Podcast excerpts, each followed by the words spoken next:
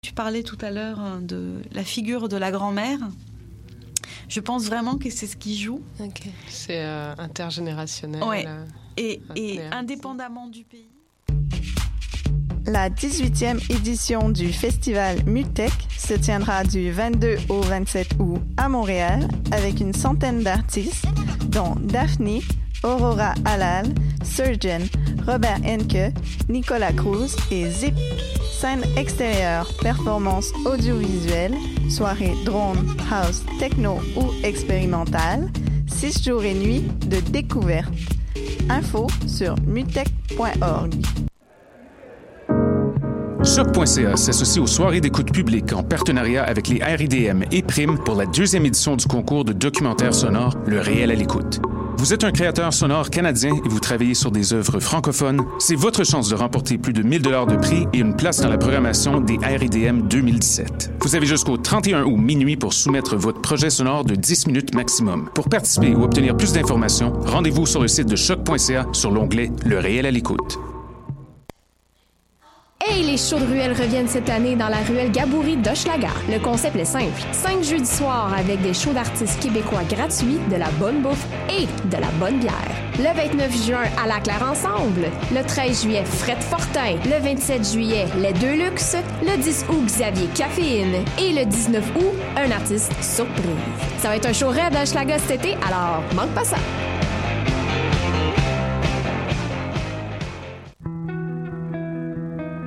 Voyage au bout de la nuit, c'est ton émission d'ambiance nocturne sur le Nightlife Underground montréalais.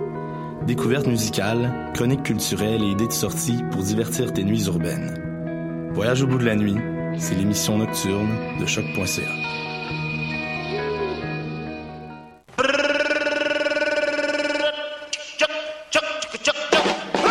Le festival Meg revient du 31 août au 3 septembre à Montréal pour une 19e édition pleine de fêtes et de découvertes. La ville va vibrer au son de Guts, Cri, Robert Robert, Clément Bazin et bien d'autres. Le Meg, c'est ta playlist de demain devant toi aujourd'hui.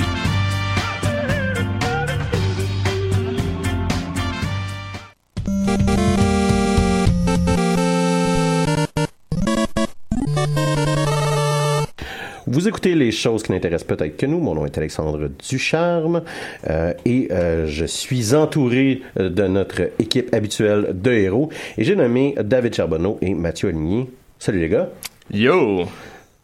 Allô, allô, excusez. je viens de réaliser que mon, mon- mes écouteurs étaient comme trop forts. Il y aura jamais un épisode où on n'aura pas de problème technique en Non, ça, hein. temps- je pense que c'est- notre damnation. Ouais. Et présentement, là, justement, je suis en train de tenir mon micro parce qu'il veut sacrer le camp. Je me demandais, je trouvais que ça Euh, faisait un petit style. euh, Ouais, ben c'est ça, ça me donne un petit look engagé dans l'émission. Cette, cette semaine, on a une couple de, de bons sujets pour vous. Oui. Euh, mais euh, avant là, de, de, de, de parler de nos sujets, euh, je voudrais là, faire une petite annonce pour nos auditeurs. Euh, depuis quelques semaines maintenant, vous pouvez nous vous abonner à notre podcast sur iTunes et euh, Google Play. Les liens sont disponibles sur notre chat, sur notre page euh, Facebook. Euh, vous pouvez aussi nous laisser une critique sur iTunes et on vous garantit, et là, c'est parole de scout, on vous garantit que si vous nous laissez là, euh, 5 étoiles sur iTunes et que vous nous posez une question dans les commentaires, on va y répondre lors de l'émission. C'est une euh, euh, occasion là, euh, qu'on ne peut pas Ah oui. laisser passer. là. Une belle interaction avec les animateurs de l'émission. Je tiens à dire, exactement. par exemple, que je suis le seul qui peut faire une parole de scout. Euh, non, j'ai été, euh, Oh. été louveteau pendant deux ans. Alors, je suis ça de même. J'ai plus d'ancienneté. Cette semaine, euh, Mathieu va nous parler de son amour pour Star Trek The Next Generation. Oui. Euh, je suis allé voir le film de Luc Besson, Valériane, La Cité aux mille planètes, et David là, va guider notre deuxième spoiler cast de Game of Thrones. Et Ben on oui. va vous avertir bien entendu là, bien avant, au cas là, que vous avez pas vu l'épisode, pour peser sur pause. Mais avant de passer là, à, la chronique de Mathieu, euh, La question de la semaine. la question de la semaine. C'était le Comic Con de San Diego et euh, la semaine dernière, et je me demandais là, qu'est-ce qui a attiré votre euh, attention lors du Comic Con, David? Oui, euh, en fait, euh, euh, moi, ce qui m'a attiré, puis c'est mon peut-être mon petit côté cheesy un peu, euh, j'ai été bien excité, en fait, euh, par l'annonce de Netflix quand ils ont sorti le nouveau trailer de la saison 2 de Stranger Things. Euh, faut dire que j'ai été un fan fini de la saison. désolé, euh, pas, vous, voyez pas, mais Alex joue avec son micro et essaie de le faire fonctionner, c'est très drôle. mais euh, non, c'est ça, en fait, été un fan de la saison 1. là. Je sais qu'il y a beaucoup de personnes qui ont critiqué la saison 1 euh, par le fait euh, que c'était énormément de clichés des années 90 et que ça venait Mhm, mhm. chercher énormément la nostalgie. Mais je suis le genre de personne, euh, justement, euh, nostalgique euh, qui s'ennuie un peu des films de quand j'étais petit, des films d'aventure fantastiques. Si jamais, d'ailleurs, la saison 1 ou la série vous intéresse, un jour, la saison 1 est disponible sur Netflix. C'est un Netflix original, si je me trompe pas. En, en effet. Puis euh, c'est un bon point que tu fais par rapport au cliché. Moi, ben, je, suis un enfant des années 80. là. Ouais. Euh, moi, c'est la raison pourquoi j'ai aucun intérêt pour voir cette série. Ouais, ouais, ben là-dessus- Je, je l'ai déjà vécu, mon enfance, pendant les années 80. Je suis obligé de l'en voir une deuxième fois. Ouais, les, les- là-dessus, les deux, on est bien différents. euh, Ouais, ouais. Ouais. D'où mon trip aussi sur le retro gaming puis tout, là. Mhm. mais- Mathieu? Je- tu m'enlèves un peu les mots de la bouche parce que moi aussi, euh, euh, Stranger Things m'a vraiment, vraiment accroché en fin de semaine. J'ai, j'ai adoré. Ils nous ont pas donné grand chose, mais ce qu'ils nous ont donné me fait des frissons, là. Je tiens, je tiens à, donne des rajouter, euh, à te rajouter quelque chose d'ailleurs. Euh, moi, ce qui m'a fasciné, c'est que la première fois que je l'ai vu, je me souviens pas pourquoi, j'écoutais pas de son. Il y avait des sous-titres, fait que j'ai juste écouté de même. Puis là, je regardais ça tantôt, puis je lisais un article qui expliquait qu'il avait fait un genre de, de remake de thriller de Michael Jackson Ouais. par-dessus. Fait que je l'ai écouté pour la première fois tantôt avec du son avant l'émission. Puis je veux dire, j'avais des frissons Ouais, ouais, parce que je trouvais ça malade ce qu'ils ont La fait. musique euh, était avec- vraiment Ah, super bien ouais. choisi. Là. Sinon, pour les trucs qui m'ont accroché, ben le le, euh, le, le thriller de Thor Ragnarok euh, me, me fait Mhm. me fait beaucoup beaucoup plaisir. J'ai vraiment hâte à ce film-là. Je pense qu'il va être intéressant. Moi, Thor, c'est dans le, le MCU, le Marvel Cinematic Universe. Je trouve que Thor est un personnage super intéressant. Puis j'ai- Mhm. j'ai bien aimé l'arc qu'ils ont créé avec lui, à la fois dans les Avengers, mais aussi en film solo. Puis le fait qu'on va le faire interagir avec euh, ben avec le fait qu'il perd euh, Mjolnir, puis avec le fait aussi que euh, Hulk est dans le film. Je trouve ça super intéressant comme mix. Euh, deux bémols, par contre, euh, on en avait parlé à l'occasion de d'autres films comme Spider-Man qui est dans le MCU. Euh, Il y a beaucoup, beaucoup, beaucoup de funny dans ce Ouais, trailer-là. Ça, ça commence à avoir une douce odeur de recette. Ça commence à ça commence à me faire peur en termes de, de formules préétablies. Là. De, de quel film, excusez, Je parle de Thor, Thor Ragnarok, Ok. euh, le trailer qui a été rajouté. Il y avait déjà un peu des éléments de, de, de funny dans le premier trailer qui avait été lancé, mais dans le deuxième, on dirait que toutes les interactions qu'on nous présente, toutes les interactions qu'on nous présente me semblent être autour de c'est drôle ça. Euh, Deuxième bémol euh, sur euh, sur euh, le, le trailer, euh, il est pas long le film. Il va durer 1h40. C'est le film de MCU qui va être le moins long. Ah, Fait ouais. que plein de funny, pas très long. Ça me fait un peu peur pour euh, ce qui s'en vient à l'automne prochain, mais on va clairement avoir un épisode qui va en parler au courant de l'automne prochain. Clairement. Parce que c'est euh, c'est un film très, très Alexandre Charme a attendu. déjà son billet. Ouais, écoute, ça Le- va pas tarder. La deuxième chose qui m'a accroché dans euh, le San Diego Comic Con, c'est euh, c'est euh, le panel sur Star Trek Discovery. Euh, pour ceux qui savaient pas, il y a une nouvelle série de Star Trek qui va commencer l'automne prochain à CBS, euh, puis qui va aller directement sur le web, donc dans euh, le volet web du site, dans le fond de CBS, un peu comme euh, un peu comme Netflix nous rend des séries disponibles au complet. Euh, il y a des chaînes télé qui ont commencé à faire ça aux États-Unis, de rendre des, des séries disponibles automatiquement. Et il y a donc une nouvelle série de Star Trek pour la première fois depuis euh, presque dix ans. On va avoir une série euh, originale de Star Trek. J'ai peur. En tant que fan de Star Trek, j'ai vraiment peur à cette série-là. Le premier élément qui me fait peur, c'est quand ils ont annoncé au début de l'été que les Klingons étaient refaits. Donc, on a un nouveau visuel de c'est quoi être un Klingon euh, en termes vraiment de, de, de, de personnages. Là, c'est plus le, le même, les mêmes types de personnages qu'on voyait avant.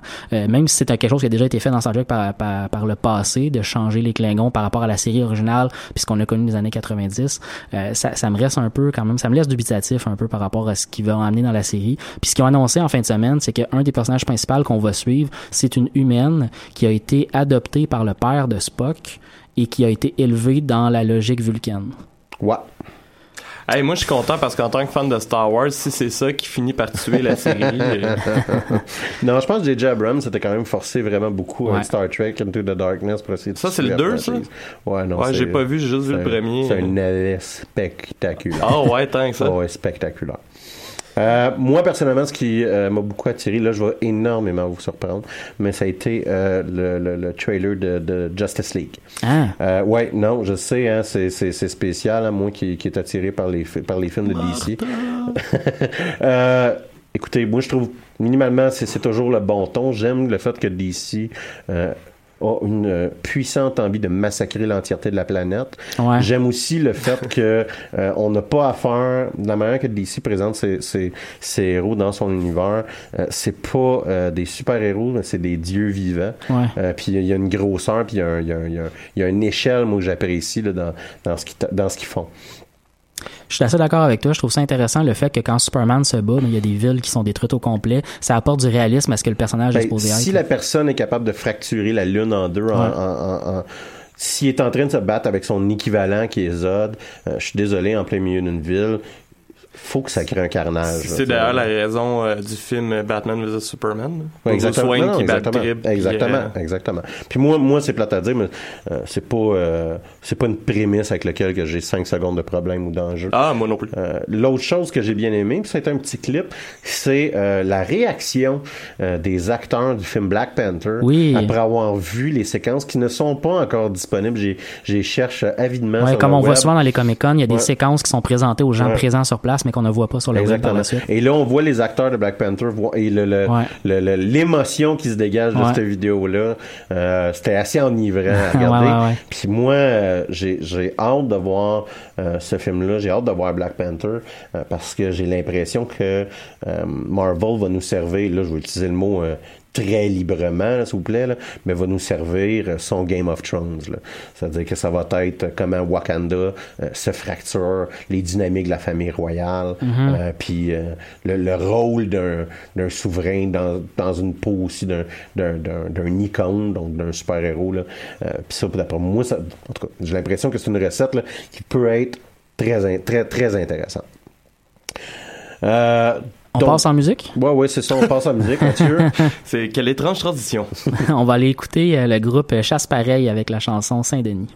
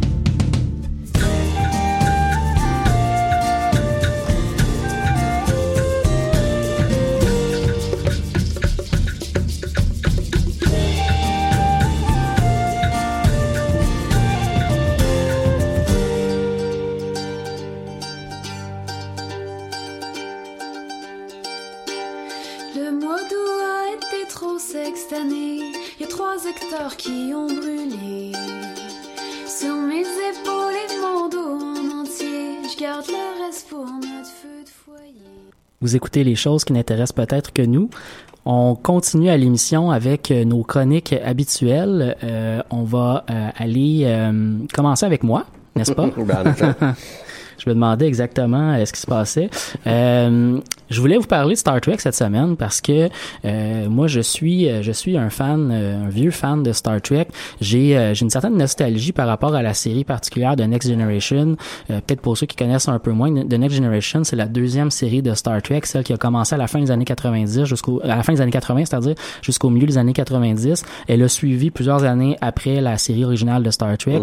Euh, c'est celle où on retrouve le capitaine Jean-Luc Picard, euh, magnifiquement interprété par euh, Sir, euh, Sir John Patrick, Patrick Stewart, c'est-à-dire Sir, Sir Patrick Stewart.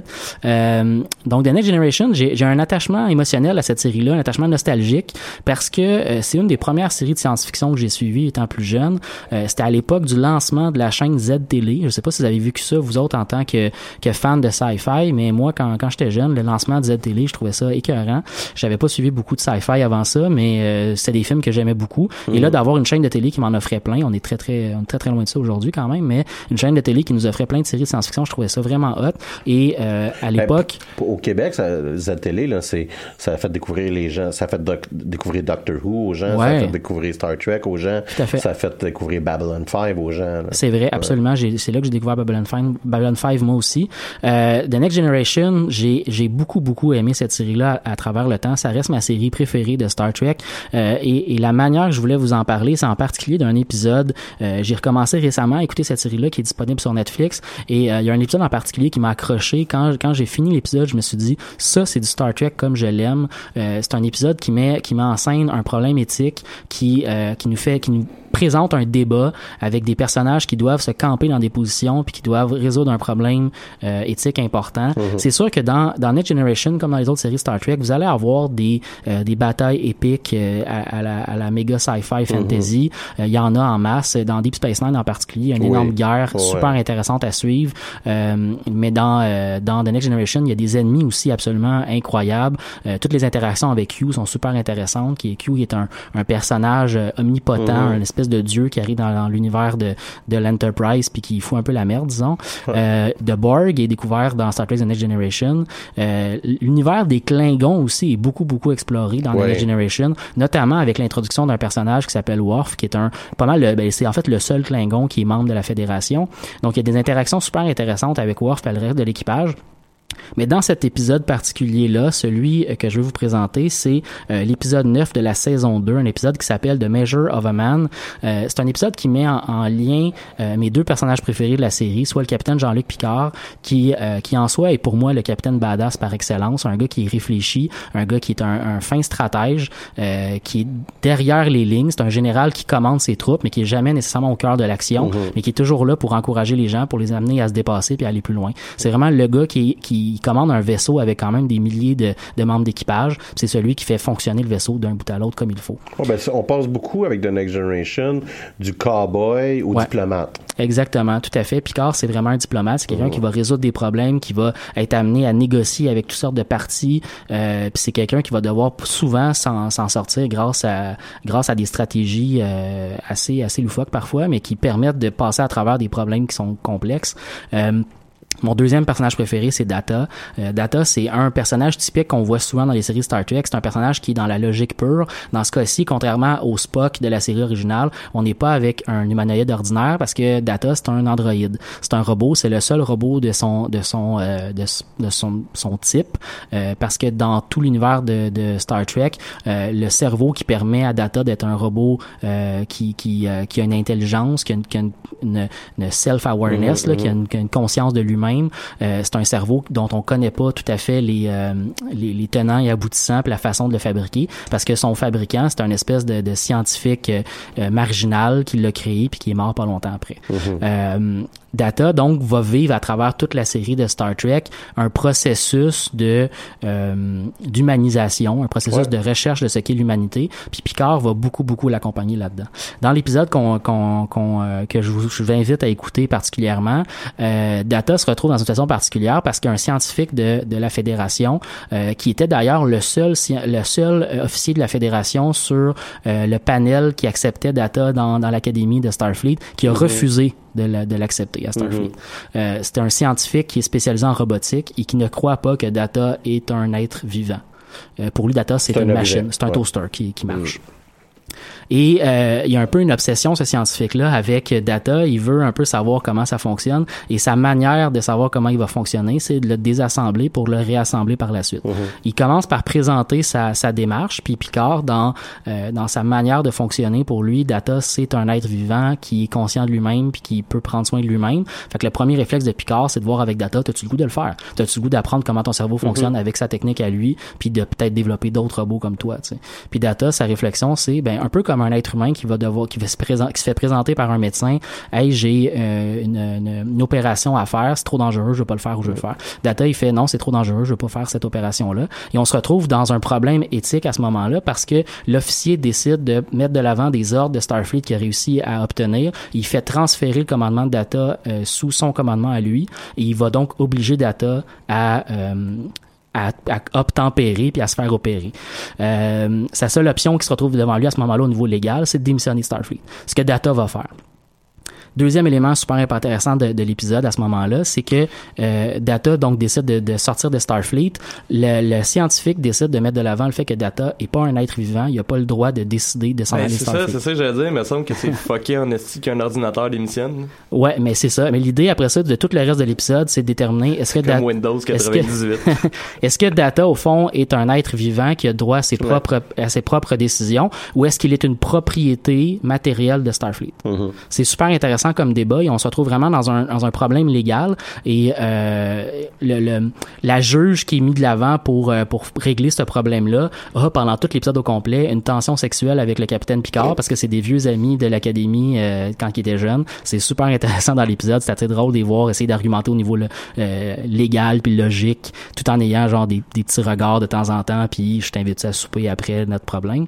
Euh, puis d'autre part, ben il y a c'est comme un gigantesque conflit d'intérêts dans cet enjeu-là. mais bon. oui, oui, mais ils sont euh, comme dans beaucoup d'événements dans Star Trek, on se retrouve dans un secteur de la Ouais. galaxie où ils sont très loin. C'est Ouais, la seule jeu dans sont cet pris là, endroit-là. sont pris là. Sont pris là, tu sais. Et d'un autre côté, il y a un problème super compliqué à l'intérieur de, euh, de l'équipage parce que le numéro 2 de, euh, de l'Enterprise, le commandeur Riker, est obligé de prendre le parti contre euh, Data euh, parce qu'il y a comme des règles de Starfleet qui font en sorte que c'est lui qui est obligé de prendre, qui devient Ouais. l'avocat. Picard devient l'avocat de Data pendant que lui il devient l'avocat de, de, de l'autre côté. Euh, fait qu'il est obligé de devenir super rough à la fois contre son capitaine puis contre son, un, un officier avec lequel il sert régulièrement.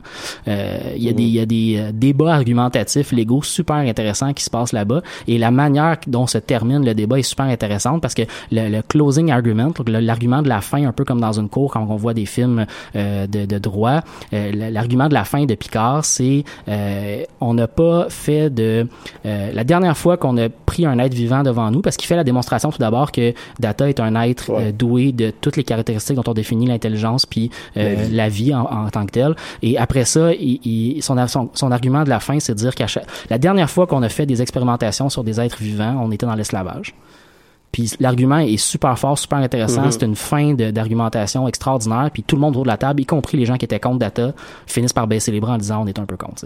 Mhm. Puis pour moi, c'est, c'est- ça représente vraiment bien ce qu'est Star Trek. Si vous avez le goût d'embarquer dans un épisode puis de le commencer, allez-y là-dedans. C'est super, super intéressant. Mais, c'est un thème qui est réutilisé quand même assez souvent. Je veux Oui. dire, euh, le personnage du docteur dans euh, Star Trek euh, Voyager, euh, Oui, c'est ça. il y a le même on processus. On essaye de dire, est-ce que c'est quoi, la- c'est quoi, c'est quoi, la- c'est quoi Ouais. être vivant, c'est quoi être humain, C'est quoi être conscient de soi-même, Puis humain ouais. là, dans son sens un peu, ben, c'est Star Trek là, fait que c'est quoi être une créature, euh, être sapiens plus Ouais, ouais. Ouais, ouais. Mais euh, euh, donc c'est un thème qui va qui va revenir. Ceci étant dit, euh, et puis c'est un, c'est un très bon c'est un très bon épisode de, de Star Trek que tu mentionnes là. Moi Star Trek The Next Generation devient plus fort vers les dernières Saisons. saisons, où est-ce que c'est un petit peu moins l'histoire de la semaine. On tape on tape l'histoire puis la semaine prochaine c'est comme si c'était jamais produit. T'as raison, c'est une des raisons pour laquelle j'ai beaucoup de, en tant que fan de Star Trek, j'ai bien la misère moi à aimer les épisodes originaux parce que la série originale de Star Trek c'est beaucoup ça, c'est le Mhm, méchant de la mhm. semaine dans un décor vraiment poche des années 60-70. Euh, pour moi ça m'intéresse pas beaucoup. Puis les premières saisons de Next Generation c'est beaucoup ça. On tombe sur une planète, il y a une colonie, ça va pas bien, on règle le problème. Puis après ça on passe à autre chose. Puis ce qui s'est passé dans l'épisode d'avant est pas super intéressant. Mais on commence vers la fin de cette série là à créer des euh, des espèces de problèmes qui vont durer sur plusieurs épisodes, des enjeux importants. Quand on tombe avec le Borg, qui est un ennemi extrêmement difficile à affronter, que le capitaine Picard se fait enlever, devient un membre du Borg, puis que grâce à ces informations, le Borg détruit, euh, il tue à peu près 20 000, 50 000 personnes, puis une centaine de vaisseaux. Euh, c'est c'est désastreux pour, euh, pour puis d'avoir après ça le capitaine Picard c'est- vit c'est- avec ces C'est problèmes-là. l'épisode Locutus 1 et 2. me Exactement. Puis de voir le capitaine Picard, de voir parce qu'une fois qu'il redevient humain, puis que l'équipage réussit à le reprendre dans, dans leur côté, qui, qui n'est plus un Borg, de devoir vivre avec la, la- le souvenir d'avoir tué c'est autant de gens. C'est un thème qui ramène souvent, c'est un thème qui ramène aussi dans les films. Ouais. Mais euh, Je pense pas t'avoir convaincu encore, Dave, mais on va en reparler Star Hey, je suis Trek. perdu, puis, euh, là. Ça manque de force puis de sable laser. Ben, c'est Star Trek, je veux dire. euh, on est vraiment dans deux secteurs de sci-fi complètement différents quand Ouais, on n'a pas Star ça, Trek et Star Wars aussi. Là. Je suis d'accord. là. Mais ouais, ouais, t'as raison qu'il faut, il faut se mettre dans un autre mindset parce que Star quand Trek on a est beaucoup plus science, sur Exactement. la science. euh, Alors que Star Wars, on est dans le fantasy. Ben, la, c'est la différence entre le space opéra puis la sci-fi. Ouais. Tu sais, c'est ces deux avenues qui sont totalement. Puis euh, dans Star dans Star Wars, tu te poses pas la question, tu baisses la manette, ça fait que tu vas vite. Tu sais, t'es dans ton vaisseau, tu Ouais. baisses la manette, il y a des traits lumineux, puis Ouais. ben ça, ça va vite. Mais ça marche pas tout le temps. Ben, c'est ça, tu sais. Mais euh, versus Star Trek, parce qu'il y a une démarche euh, scientifique euh, qui est honnête, là, qui est pas nécessairement parfaite, mais qui est honnête pour à peu près l'ensemble de, de, de, de ce qui tourne là, de- de- dans, dans l'histoire. D'ailleurs, euh, Mathieu, euh, juste une question rapidement comme ça. Euh, pour quelqu'un qui aurait jamais écouté Star Trek, par exemple, euh, par où tu penses qu'il devrait commencer?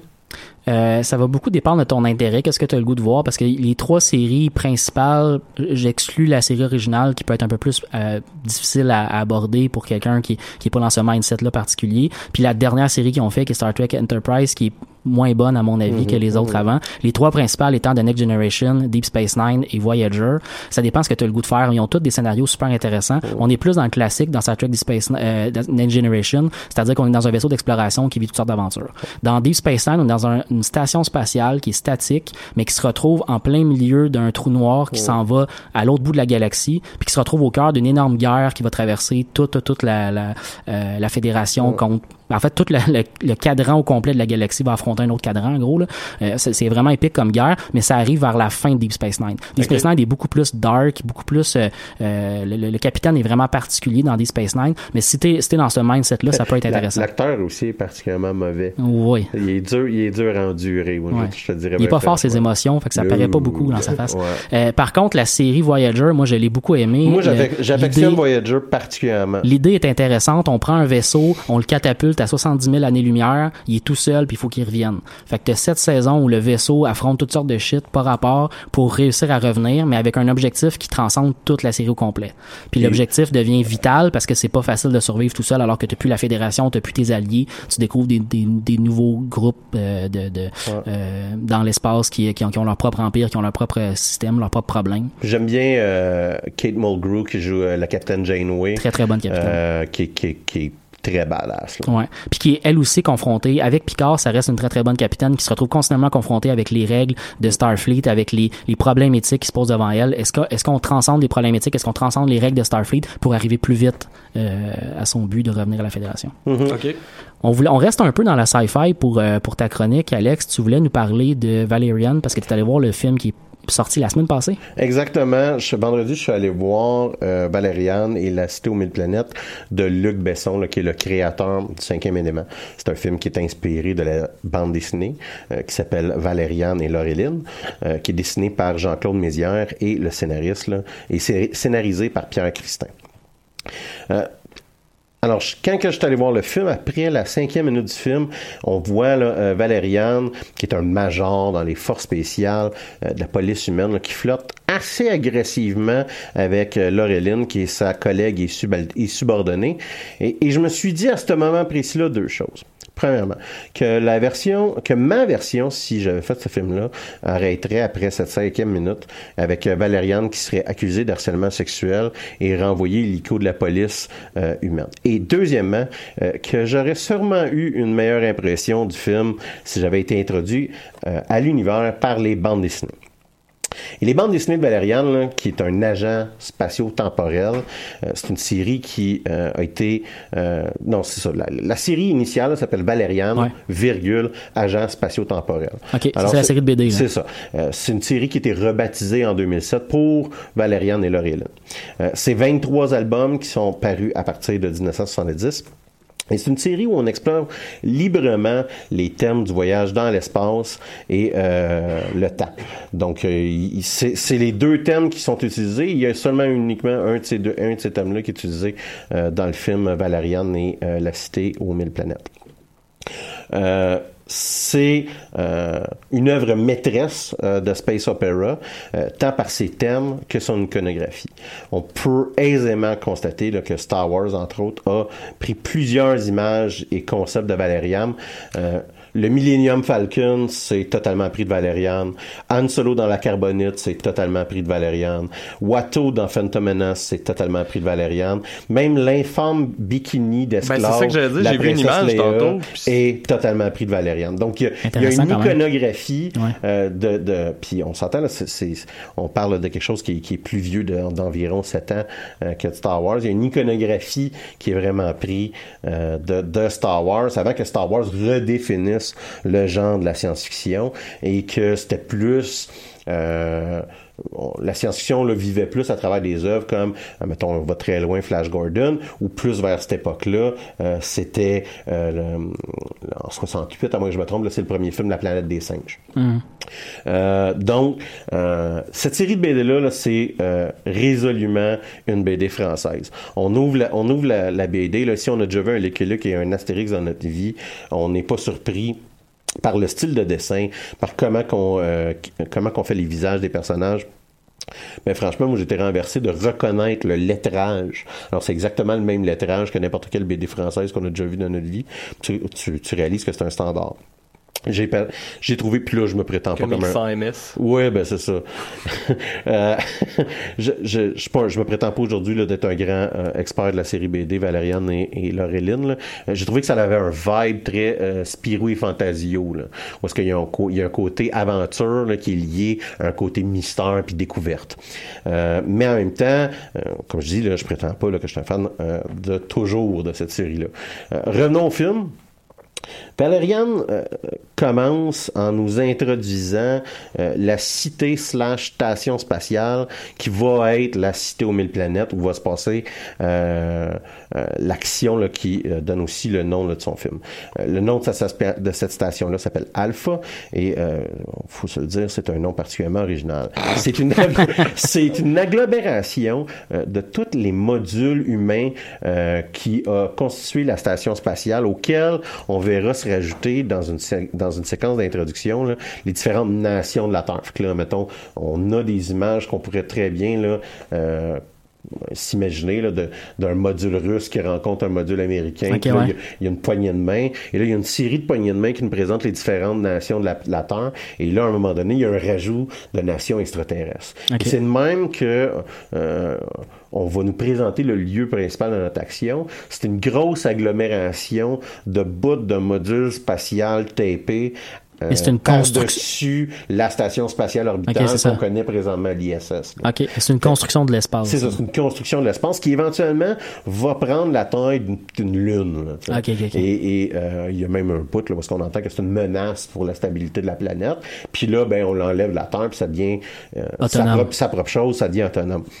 Donc, c'est une super station, une sorte d'ONU intergalactique que Besson va nous présenter de manière qui est initialement très prenante, et avec tout l'art qu'on peut reconnaître là, à Luc Besson, c'est-à-dire euh, euh, on est euh, on est mobilisé là en début de film. Mais si Besson réussit son world building, euh, il échoue lamentablement dans le script de son film.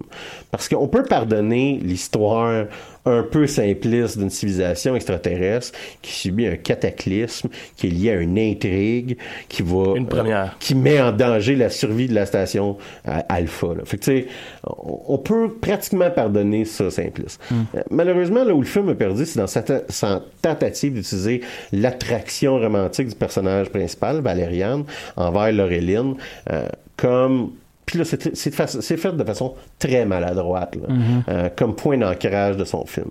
Euh, on est censé de faire comprendre la fidélité des deux personnages euh, avec cette attraction-là. Donc, il y en a un là, qui déclare, de Valériane, qui déclare son amour à Laureline, puis là, tu fais, ah, c'est pour ça qu'ils tiennent un à l'autre. hein.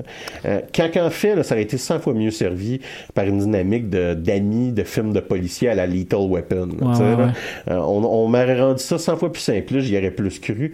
Mais on décroche tellement vite, puis comme je vous dis, euh, c'est comme si ça avait été écrit il y a 15 ans. Alors, tu vois un gars qui se met à taponner un peu, euh, tu vois Valériane qui se met un peu à taponner Laureline, Laureline qui dit Hey, arrête de me toucher, puis là il fait non, non, non, je vais amoureux de continuer, toi. je suis amoureux de toi. Puis tu fais Hey, c'est un cas d'harcèlement sexuel bien standard, ça. Puis moi, tu sais, ça me décroche. Puis oui, je suis plus sensible à ce genre de situation-là. Je pense que n'importe qui ferait, qui voit ce film-là ferait euh, non. Tu- C'est très Harrison Ford euh, dans son jeune âge. Ouais, non, mais en moins bon. Ouais. c'est vraiment ça, en moins bon. Euh, cette approche-là, là, comme je le dis, cette approche-là, cette approche romantique euh, aurait été awkward dans un film qui a 15 ans. tu sais. Mais là, présentement, elle est totalement dépassée. Euh, ça tire dans le pied. Le film se tire dans le pied là, euh, magistralement parce que là, tu te retrouves que tu sais plus pourquoi tu tiens à ces deux personnages-là par leur interrelation. Ah, puis, donc, on tente... euh, Dane, Dane, euh, Dane DeHaan et Cara Delevingne, là, qui sont les deux acteurs principaux de ce film-là, peuvent rien faire avec l'écharpe de plomb euh, qu'est le mauvais script de ce film-là. Euh, les deux acteurs ont une bonne dynamique. Ça prend un certain temps là, pour être à l'aise avec leur échange. C'est un peu, là, je sais pas si vous êtes familier avec cette série-là, mais c'est un peu comme si on écouterait l'épisode de Gilmore Girl la première fois. Ils ont une manière de livrer leur ligne, ils ont une manière de se parler euh, qui est Qui demande une habitude. Ouais, c'est ça qui demande une certaine habitude, mais je vous dirais, on, on vit bien avec. Ceci étant dit, c'est un film qui est très bien édité. Euh, il souffre pratiquement d'aucune longueur. Euh, il possède pas de scène d'exposition euh, poche de films de sci-fi. Il y a tout le temps là, comme un moment donné où est-ce que là les acteurs se mettent à réparer leur vaisseau Mhm. et là s'expliquent exactement c'est quoi qui est en train de se produire et ou réitérer des choses qu'on connaît déjà. Fait qu'il n'y a pas de scène d'exposition. À chaque fois que tu as, de l'exposition, il y a une action qui se fait. Il a- le film le film bouge et bouge même, je vous dirais là très bien. Euh, Ceci dit, il prend un détour absolument inutile euh, lorsque Besson veut nous présenter une idée qui semble à l'affectionner des bandes dessinées, qui est un personnage là, qui s'appelle Bubbles. Bubbles. Ouais, en fait, est- j'ai un auditeur qui est en train d'en Ouais. parler qui sur est, un pers- Facebook. qui est un personnage polymorphe euh, qui est joué par Rihanna. Et à ce moment-là, on est traité à une scène de semi-burlesque slash danseuse de, de, de cabaret euh, qui nous amène à une scène où Valériane va sauver Laureline, un moment dont on se sacre éperdument à un point tel là, que lorsque on arrive au moment climatique là, de cet aparté-là, on est en train de regarder sa montre pour dire quand est-ce que ça finit là, parce que je, veux qu'on retourne à l'histoire principale. Puis, ouais. tu sais là t'es supposé avoir un grand moment euh, un, un grand moment émotif là, que tu vis là puis t'es juste content qu'ils vont te sacrer patience avec ce bout là ça là tu sais c'est un, c'est un, c'est un, un 20 minutes 25 minutes du film là, qui sert sert à rien. absolument rien Est-ce qu'il y a un problème là-dedans vient du fait que Rihanna joue un personnage? Est-ce non, que ça, ça... elle- non? Elle est correcte? écoute, on s'entend. Ouais, ouais. Je me, j'ai pas été entièrement renversé, mais c'est vraiment désolant parce que tu- euh, ça aurait pu être correct, Ouais. mais c'est tellement mal scripté. C'est la tellement séquence mal au complet. T'as une séquence au complet, là, t'aurais pu la déliter au, tu sais, là, et ça n'a aucune incidence à- Mm-hmm. avec l'histoire principale. Admettons, admettons qu'on se dit que l'histoire est de la merde, ok? Euh, ça vaut-tu quand même la peine d'aller voir au cinéma? Parce que ça avait l'air quand même Ben, super beau, un peu Val- comme Avatar. Non, mais ou- donc Valériane, La Cité aux Mille Planètes, ça aurait pu être un bon film, puis on aurait aimé qu'il y ait une franchise qui aurait été créée dans cet univers-là. Euh, Luc Besson fait du world building à merveille. C'est un bel Euh, univers. C'est ça. Euh, je- mais malheureusement, euh, le réalisateur aurait dû porter autant d'attention au script de son film euh, qu'à l'univers visuel, visuel, ouais. parce qu'il est excessivement prévisible. Puis comme je vous dis, on a de la misère à euh, pas à s'attacher au personnage, mais on a de la misère à être engagé émotivement dans leur dans ce qui se dans ce qui se passe dans leur vie. Euh, je donne pas de note euh, pour les films là, parce que c'est pas mon genre. là. Euh, je te dirais, je te dirais, attends qu'il soit sur Netflix. Euh, Puis si tu veux vraiment voir un space opera, si tu veux vraiment voir un space opera cet été, va voir Guardian of the Galaxy. Non, mais en fait, moi, quand je parlais, voyons, de le voir au cinéma, c'est surtout, comme je dis, c'est il a l'air beau, tu sais. Euh, Avatar, je le réécouterai pas nécessairement, mais je suis content de l'avoir C'est vu au une TV cinéma. de 50 pouces, ça fait un job. Ouais, mais T'es pas obligé d'avoir le grand. Mais c'est ça, c'est que, tu sais, c'est. Là, rendu là, c'est c'est pour tout le monde. Puis moi, c'est c'est ce genre de film, tu sais, je m'en veux pas d'aller le voir. Ouais, c'est ouais, ouais. intéressant à découvrir quelque chose. Puis jusqu'à un certain point, ça m'a rendu curieux de savoir ben, d'où c'est que ça vient.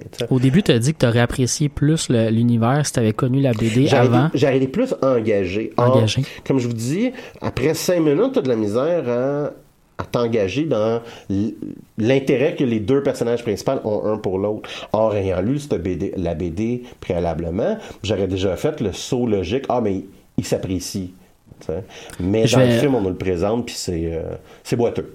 Je vais lancer un appel à nos auditeurs, mais euh, nous, on n'a aucun d'entre nous qui a lu la BD avant d'aller voir le film ou qui, qui m'a même le lu de manière importante. Mais s'il y a des gens qui, qui l'ont lu puis qui nous écoutent puis qui veulent aller voir le film, qui vont le voir, ce serait intéressant d'avoir leur avis à eux. Venez nous écrire sur Facebook, sur, no- sur notre page, puis euh, euh, ce serait intéressant de voir si votre appréciation a été différente par rapport au fait que vous aviez, vous étiez fan de la BD, vous aviez vu la BD avant. Très bon point, très bon point. Là, à ce moment-ci, on va passer à euh, notre deuxième épisode de notre spoiler class, spoiler cast de. Game of Thrones. Oui, période divulgacheur de, de Ouais. l'épisode. Oh, je pensais qu'on passait en musique avant, Non, non. en fait. Non. Ah. Donc, euh, si vous nous écoutez et que vous n'avez pas vu le deuxième épisode, c'est un moment parfait pour peser sur le piton pause, euh, pour fermer la fenêtre, pour arrêter d'écouter euh, l'émission, puis de la reprendre euh, lorsque vous allez avoir- écouter le, le deuxième épisode. Fait Donc, que tout le monde est prêt? Vous avez posé sur pause à la maison? ben, en fait, si on pesait sur pause, on peut pas t'entendre. Ben non, mais c'est- un test. Ah! Allons-y!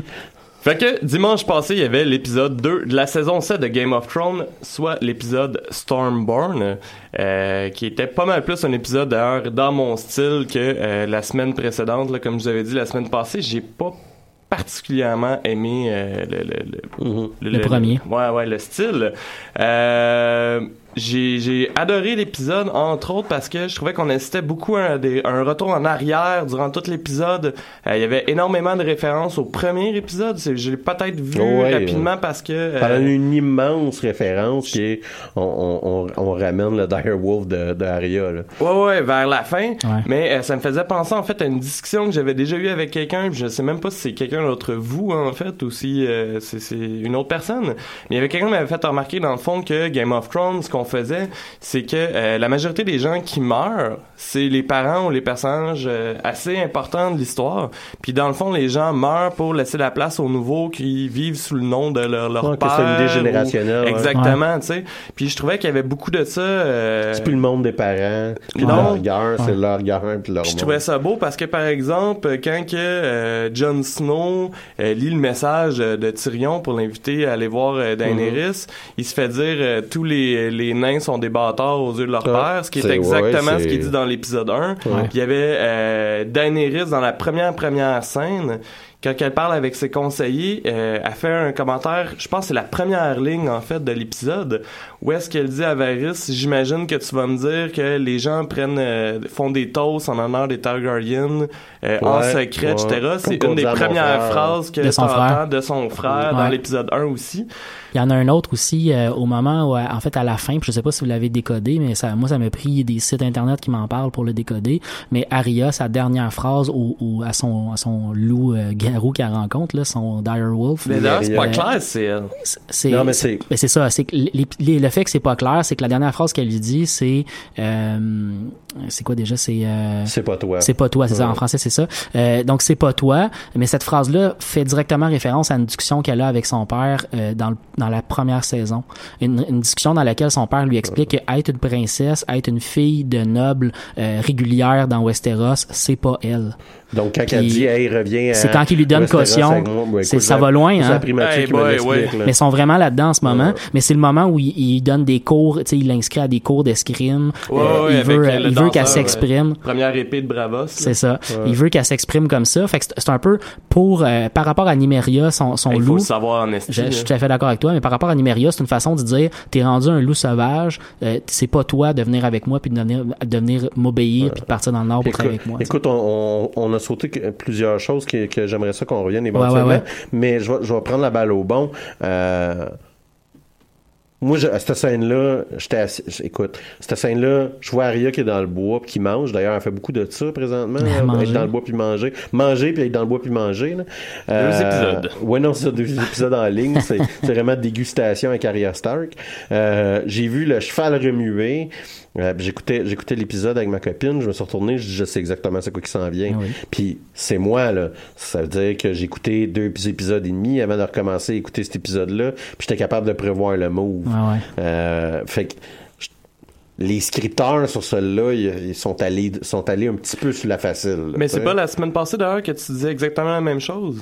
Que tu avais l'impression d'être tout le temps capable de prévoir ce qui va se passer Ben, dans saison 7. C'est ça, c'est que Ça paraît qu'ils sont plus daily. Pré- Non, mais c'est ça, c'est qu'il y a des choses qui ont pas saisi au bon, on va dire, euh, dans les qui auraient pu, là, dans le matériel, euh, qui, a- qui ont pas utilisé des livres. Moi, ce que tu vois qu'ils sont plus capables de résister? Fait que, tu sais, euh, avoir une sorte de finalité ou de closure Ouais. euh, avec euh, les Dire Wolf, là, tu sais, là, Ouais. euh, tu vois qu'ils sont pas capables de résister. D'ailleurs, je vous mets 5 piastres. Là. Ce loup-là va revenir sauver Arya à un moment donné où est-ce qu'on pensait que le désespoir va arriver. Je suis sûr et certain qu'ils seront pas capables de résister à ce coup-là. là. C'est trop évident. Puis, présentement, ce qui me montre, c'est qu'ils vont voir l'évidence. Ouais. Euh, je je saute un peu, là, mais Euron Greyjoy qui arrive à deuxième épisode, puis que euh, il fait, puis tu sais là, il fait son invasion de bateau, là, on me colle à la shot de façon un peu évidente euh, Dans le premier épisode. premier épisode.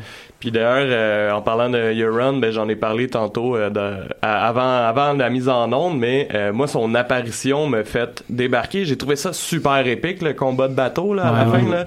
Mais son apparition, quand il a l'air juste d'être le final boss d'un Ah, jeu... littéralement, tu sais, c'est euh, ça. qui apparaît- Je suis le boss final. Ouais, c'est ça, t'as la euh, caméra sur ouais. lui, puis il est comme ah, puis comme tu sais, comme je vous expliquais euh, tantôt, en fait, s'il y a des auditeurs qui ont joué au jeu Borderlands, j'avais l'impression d'assister à un, un personnage qui apparaît de- dans Borderlands avec, il manquait juste le nom d'Uren qui apparaît en Mais bas. C'est un processus que Game of Thrones aime beaucoup. là.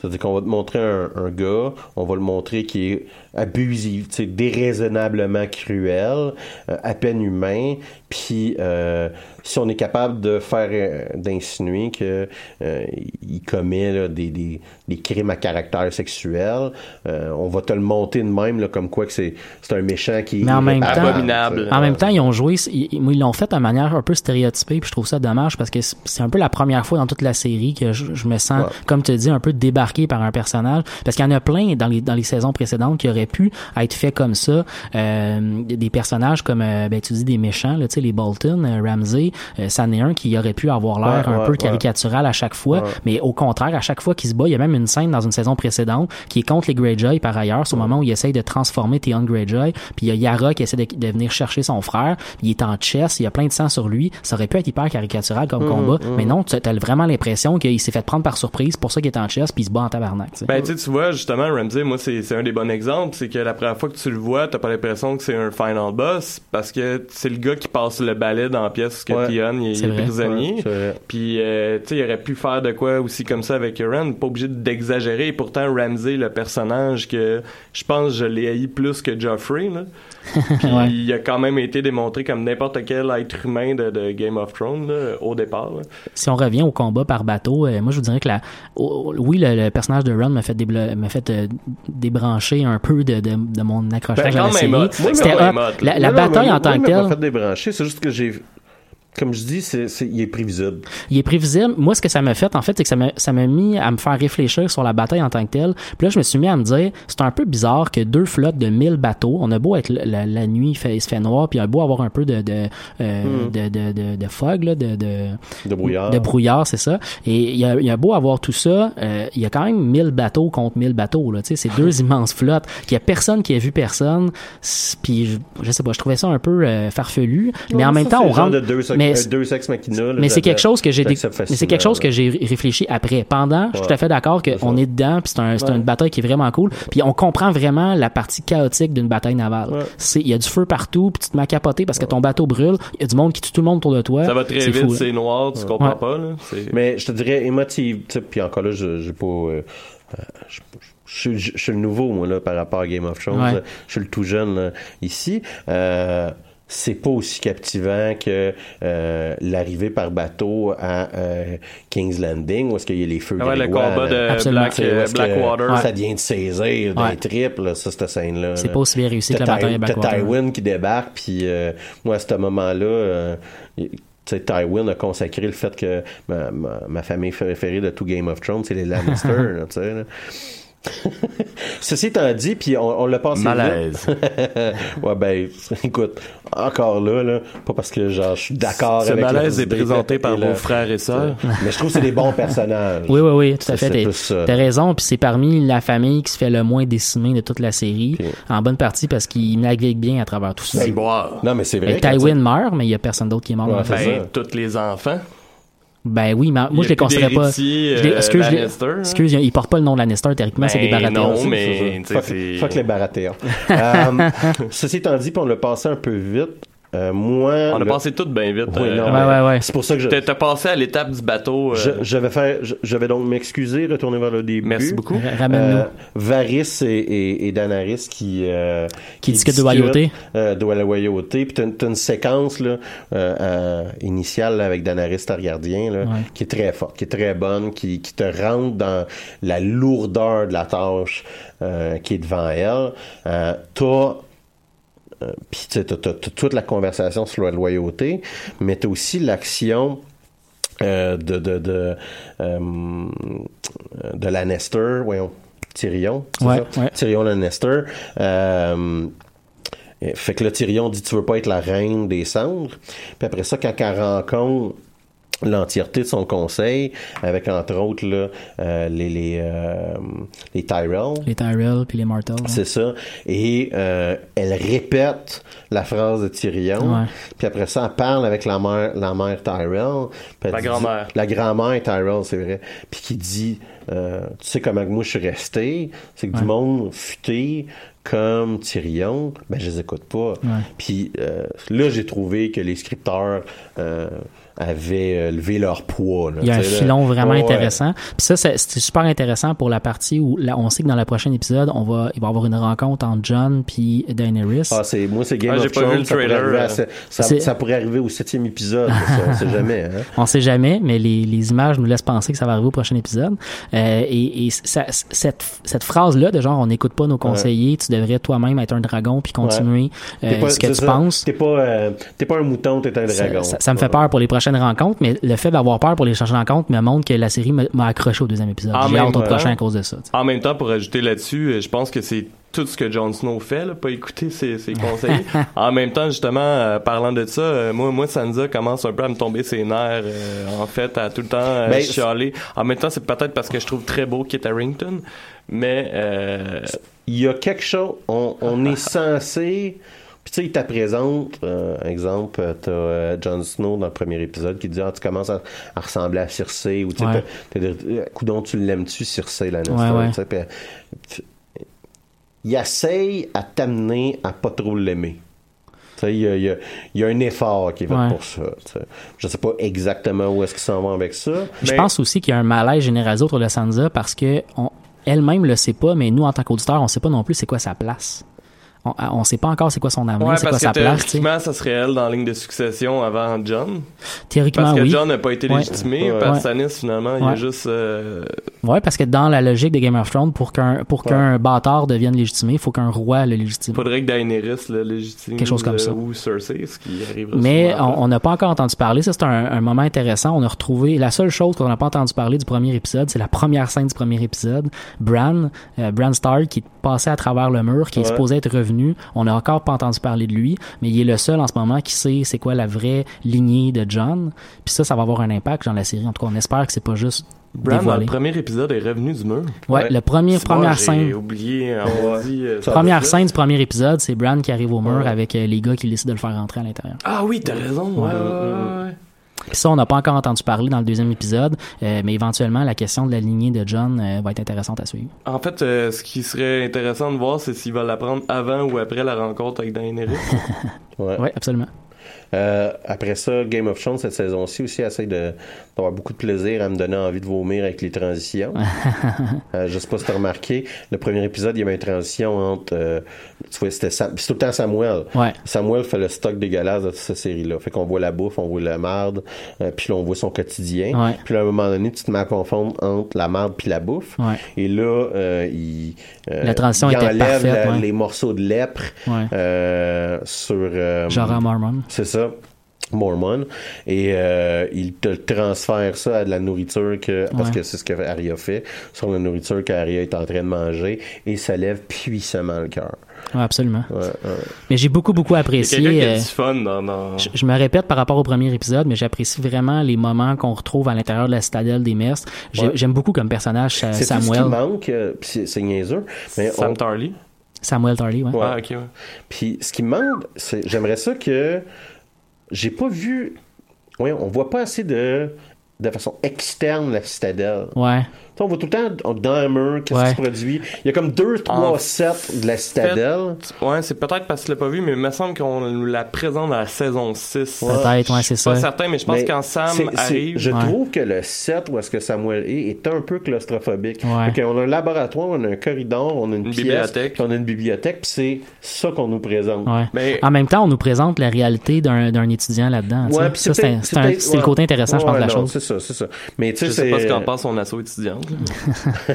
J'aime bien euh, chez Samuel, tu sais, on retrouve ces caractéristiques qu'on voit depuis le début de la série. C'est un gars qui, euh, il reste quand même quelqu'un qui est pas très courageux. Il va pas affronter l'autorité, il va pas le défoncer les gens Ouais. devant eux, tu sais, il va pas euh, briser des portes. C'est un gars, un intellectuel. c'est un gars sneaky, c'est un gars qui va en dehors des heures, euh, il va lire les bouquins. En dehors des heures, il rentre dans le bureau puis il décide que lui, Ouais. il a trouvé une solution, il va l'appliquer. Puis, jusqu'à un certain point, sa, sa donation, ça va être, je suis, prêt- je suis sûr et certain, c'est qu'il va se faire pogner.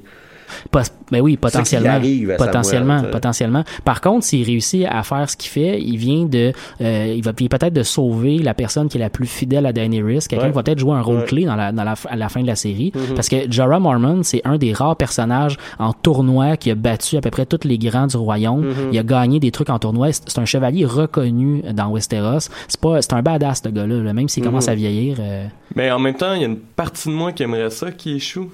Parce que non non mais c'est pas c'est pas que j'aime pas euh, Jorah, c'est juste que j'ai peur que euh, la son- comme ça suit plus les livres justement, plus personne meurt, que plus personne Euh, échoue. ouais. Il y a quand même pas mal de monde qui passe au bat euh, dans cet épisode-là. là. Les, les trois filles. Ouais. euh, Oui, les trois filles qu'on a presque pas vraiment vues. du ouais, la- Moi, ça, je les c'est- avais oubliées. C'était C'est- tellement. C'était tellement. euh, prévisible. Ouais, c'était- c'était c'était- c'était télégraphé, Ouais. télégraphié. Mais quand tu faisais le calcul, quand la bataille arrive dans les bateaux, puis tu commences à faire le calcul, qui va mourir? Ouais, Les premières les que je pensais ouais. qu'elle allait mourir, c'est ce- c'est ceux-là. Puis bien honnêtement, je l'ai répété la semaine passée, mais pour moi, Dorn est raté dans la série télé. Fait que le fait qu'on tue les gens de Dorn, ça me dérange pas trop parce que pour moi, c'est clore une partie qui a été mal exploitée par la série télé. tu sais. Puis, tu sais, on me fait encore le coup de filles euh, vulnérables qui vont être capturées, puis éventuellement devenir méchants, monnaie d'échange, puis ça, tu fais... euh, puis, euh, j'oublie son prénom, hein, mais la Greyjoy qui se fait justement kidnapper. Yara? Ouais. Euh, moi, c'est mon, c'est, un autre de mes personnages Ouais. préférés. Euh, dès sa première apparition, où est-ce qu'elle se met à insulter euh, Tion. Puis d'ailleurs, puis je pense qu'on on, on approche de la fin, là, Ouais. mais Tion, quel magnifique personnage pathétique. Ben, Euh, il y a, y a absolument rien. J'aime, je, je, je, je ré- je réexploite peut-être ce thème-là, là, mais il y a rien qui le rachète, ce personnage-là. Sa courbe est rarement ascendante, puis il reste tout le temps aussi pathétique. Ah Ben, en même temps, je pense que ça faisait. On était dû pour voir euh, des séquelles psychologiques de, la ouais. torture parce que ça fait un esti de bout qu'il n'y en avait pas eu. Il est en syndrome post-traumatique, ce gars-là. il redevenait, il était sur le bord. En fait, je me souviens pas s'il le dit là, mais j'avais l'impression que j'allais l'entendre de sa bouche sortir Reek, Reek, Ouais. genre encore. Ouais. Il est en train de retourner à son, son état de cerveau que ça marchait plus, là, ses affaires. Mais, euh, Mais c'est vrai, c'est ça. Ouais. C'est un personnage brisé. Ouais, ouais, c'est ça. Puis j'ai- hâte de voir que- qu'est-ce qui va arriver de lui, justement. Qu'est-ce qui- comment il va être brisé pour le reste de la saison, parce qu'il est pas mort, là, tu sais. Mais qu'est-ce qui va arriver avec pas lui? se racheter. Je, je suis d'accord avec toi. Je suis d'accord avec toi. sur le trône de fer.